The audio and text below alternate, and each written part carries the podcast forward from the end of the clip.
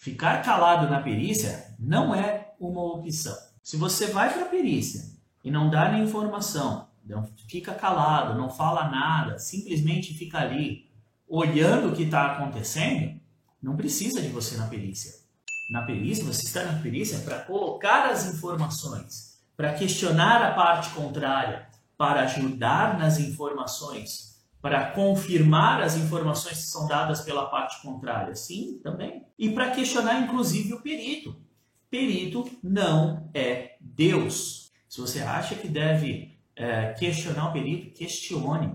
Fala, doutor, mas eu não concordo com isso. Quero que o senhor deixe explícito no seu laudo de que a reclamada ou o reclamante não concorda com a forma como foi feita a avaliação ou não concorda com a informação dada. Mas você questiona. Chega no seu parecer, você faz o quê? Você relata isso tudo.